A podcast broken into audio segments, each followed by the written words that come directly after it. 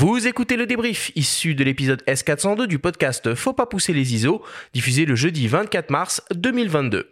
Cet épisode vous est présenté par Canon et sa gamme EOS R, les hybrides plein format aux performances inédites pour une créativité sans limite.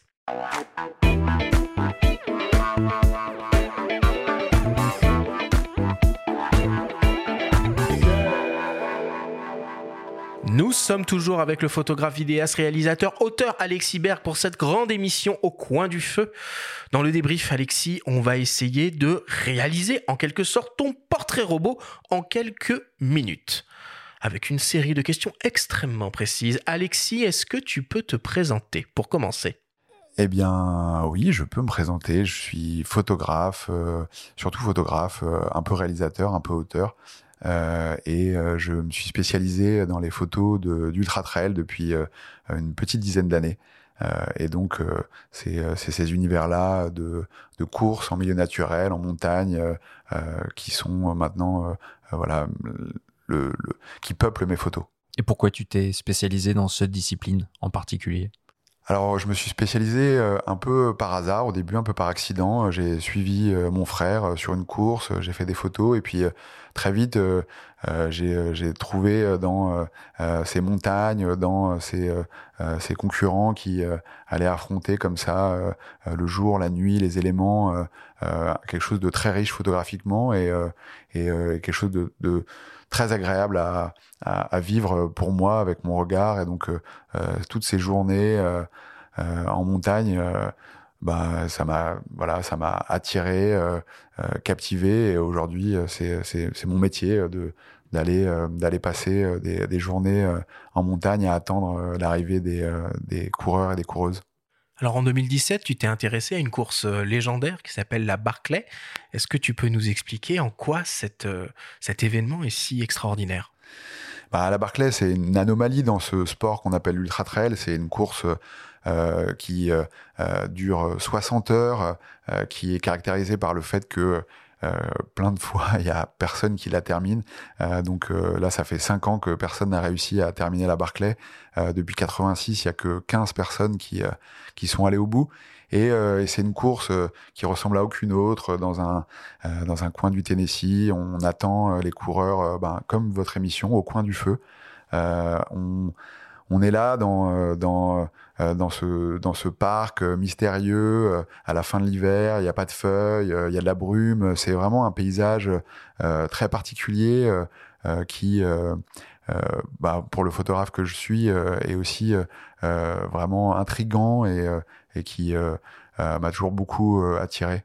Il n'arrive pas à le finir, précisons-le peut-être, parce qu'il y a un temps limité du coup et des euh, distances complètement folles à parcourir, des dénivelés ahurissants aussi. Si on veut peut-être dire quelques chiffres, hein, je crois que c'est à peu près quoi 200 bornes, 20 000 mètres de dénivelé en 60 heures hein, Exactement, c'est euh, donc euh, cinq boucles qui font à peu près la distance d'un marathon.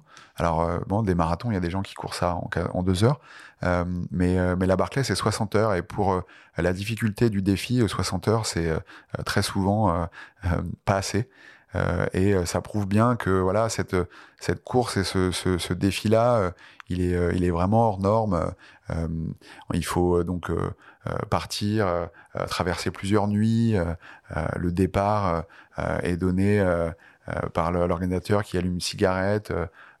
on sait d'ailleurs pas une heure avant le départ à quelle heure ce sera. Ça peut être au milieu de la nuit, ça peut être au petit matin. Euh, le parcours lui-même est révélé que la veille. Euh, il y a plein de paramètres. C'est un jeu. Euh, c'est un jeu. Les gens qui échouent ont droit à un son de trompette. Ouais, voilà. C'est solennel. C'est vrai que voilà, il y a, y a, plein de rituels qui font que c'est autre chose que juste une course à pied. C'est d'ailleurs pour ça que, que, que moi ça m'a autant intéressé la Barclay. si c'était juste un événement sportif, je pense pas que j'aurais autant suivi, photographié, écrit sur cette course. Euh, non, il, il, s'y passe euh, plein de choses, plein d'histoires euh, et qui, qui voilà, font, font appel à, à, voilà, il y a tout le côté très cinématographique du, du lieu, comme on, on en parlait. et, et voilà, c'est un endroit, c'est un endroit ouais, un peu unique. Qu'est-ce que tu as réalisé comme projet du coup autour de cette course?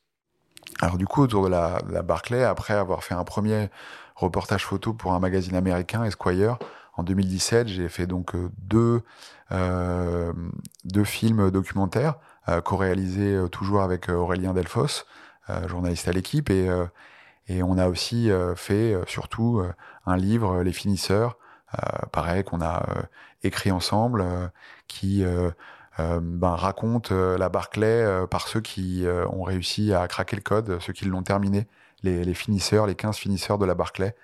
voilà. Et alors du coup, pour faire ce, livre, tu as monté ta propre maison d'édition, les éditions Mons. Est-ce que tu peux un peu nous expliquer pourquoi? Les éditions Mons euh, ont été créées par, euh, par mon frère en 2018 euh, sur l'idée de pouvoir voilà, créer des, des livres originaux avec une liberté de, de, de création absolue. Et donc on a donc euh, fait euh, ce livre Les finisseurs euh, aux éditions Mons, mais aussi des livres voilà, de photographes comme celui de, de Bentoire, un photographe de montagne qui s'appelle Julien Lacroix aussi. c'est une maison d'édition toute petite, artisanale, mais qui essaie d'offrir à ses auteurs peut-être une liberté un peu différente de celle des grandes maisons qui souvent ont des catalogues et des contraintes contraintes différentes. Donc euh, voilà, c'est euh, c'est un outil pour, euh, pour, pour les auteurs. Dans notre grande conversation au coin du feu, on a évoqué en long en large le matériel photo que tu utilises. Est-ce que tu pourrais nous le citer de manière succincte? Qu'est-ce qu'il y a dans ton sac photo de 12 kilos On le rappelle? Euh, donc il y a peut-être un peu moins maintenant que 12 kilos, maintenant que je suis passé au R5. Euh, non, j'ai donc deux boîtiers euh, numériques, euh, des, des, Canon R5 et puis 5-6 objectifs qui vont voilà du grand angle au téléobjectif, des objectifs aussi un peu plus lumineux parce que la Barclay par exemple, on est dans des dans des lumières, on est dans l'obscurité. je fais beaucoup de photos la nuit aussi, donc j'utilise des objectifs à grande ouverture. Euh, et puis, euh, tu as jusqu'à 1.2, le 51.2 par exemple? Oui, le 51.2. J'utilise beaucoup euh, les objectifs à leur plus grande envergure. J'ai tendance à, à, presque toujours partir de là et puis remonter un petit peu, mais non, j'aime beaucoup les, les objectifs très lumineux. Alexis, est-ce que la photo de sport est un art? En tout cas, euh, elle, elle, a sans doute une, une place euh, dans, dans, le, dans, dans, le monde de, de l'art.